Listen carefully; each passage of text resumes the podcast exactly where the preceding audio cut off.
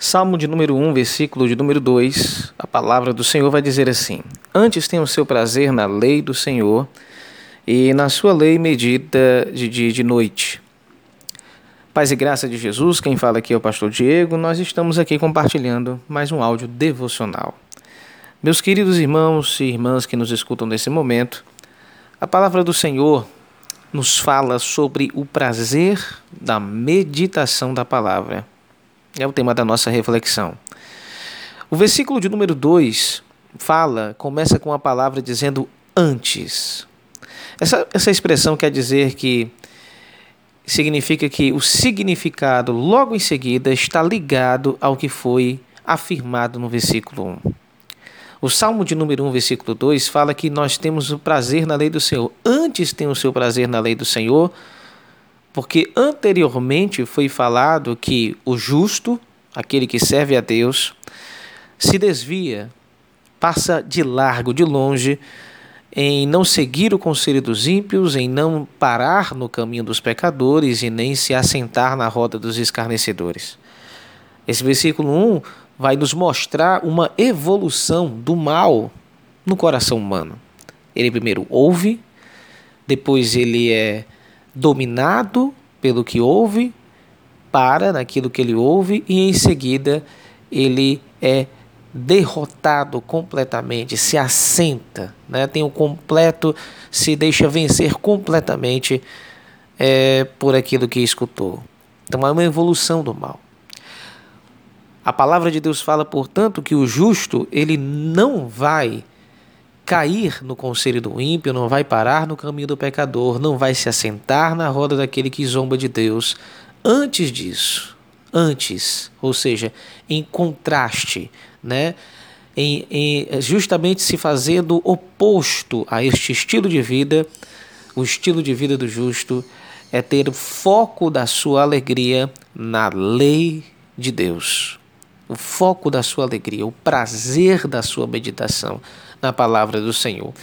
Em um outro áudio que eu havia compartilhado com a igreja, eu cheguei até a dizer que eu estimulo você a, por exemplo, pegar o versículo 1 e interpretá-lo também pelo significado oposto, no sentido de que bem-aventurado o homem que não anda segundo, ou seja, bem-aventurado agora o homem que anda, ou seja, que anda segundo o conselho dos justos, que se detém né, no, no caminho da, dos adoradores, do que servem a Deus, dos justos, né, ou dos piedosos, na verdade, não anda segundo o conselho dos piedosos, não para no caminho do justo, aliás, para no caminho dos justos e se assenta na roda dos adoradores. Vou repetir. Bem-aventurado o homem que anda segundo o conselho dos piedosos, que para no caminho do justo e que se assenta na roda do adorador. Ou seja, todo o significado contrário do versículo 1. A ideia é mostrar que, em oposição à impiedade, o caminho do justo é completamente diferente. O prazer da meditação da palavra de Deus é isso. Então, antes de seguirmos qualquer outro caminho pífio, maligno e perverso, nós somos chamados a sermos homens e mulheres que têm o foco da sua alegria na grande maior revelação de Deus, que é a sua palavra. Então, lembrar que nós podemos ser até convidados a ouvir o conselho dos ímpios, mas nós vamos fechar os ouvidos. Nós podemos ser até convidados a entrar no caminho do pecado, mas nós podemos negá-lo. Nós vamos ser convidados a nos assentar na roda daqueles que escarnecem e zombam de Deus, mas nós vamos fugir dessa comunhão maligna. Porque o que vai nos chamar a atenção ao coração é o brilho da palavra de Deus. Segundo ponto, é que, que ele fala, então, antes dos convites perversos serem aceitos, a alegria do nosso coração, o prazer do nosso coração estar na palavra. E aqui, então, portanto, o justo vai ter alegria nesse, naquilo que a palavra de Deus lhe oferece: alimento, consolo, fortalecimento. E não somente isso, mas também, inclusive, no tratamento que a palavra nos faz. A palavra nos trata, ela nos molda, ela corta das nossas vidas aquilo que desagrada a Deus. A palavra faz uma terapia espiritual que a Bíblia vai chamar de santificação. Aqui o Deus que começa a boa obra em nós vai aperfeiçoando esta obra de salvação, como se diz em Filipenses capítulo 1, versículo 6. O terceiro ponto é porque a palavra de Deus fala que esse justo, que desagrada o conselho dos ímpios, afasta-se da tentação do mal e é, gira o seu coração para a palavra, inclina seu coração para a palavra, ele vai meditar. E meditar é um tema interessante porque lembra-nos a ideia de que precisamos pensar e repensar e fazer com que aquele pensamento domine a nossa mente durante todo o dia. Meditar significa pensar e repensar continuamente sobre algum assunto. Dessa forma, a palavra de Deus, se ela dominar os nossos pensamentos, se a palavra de Deus fizer parte dos nossos sonhos, dos nossos projetos, das nossas decisões, se a palavra de Deus criar raízes no nosso caráter, certamente nós vamos usufruir de todas as grandiosas consequências de sermos obedientes à palavra de Deus.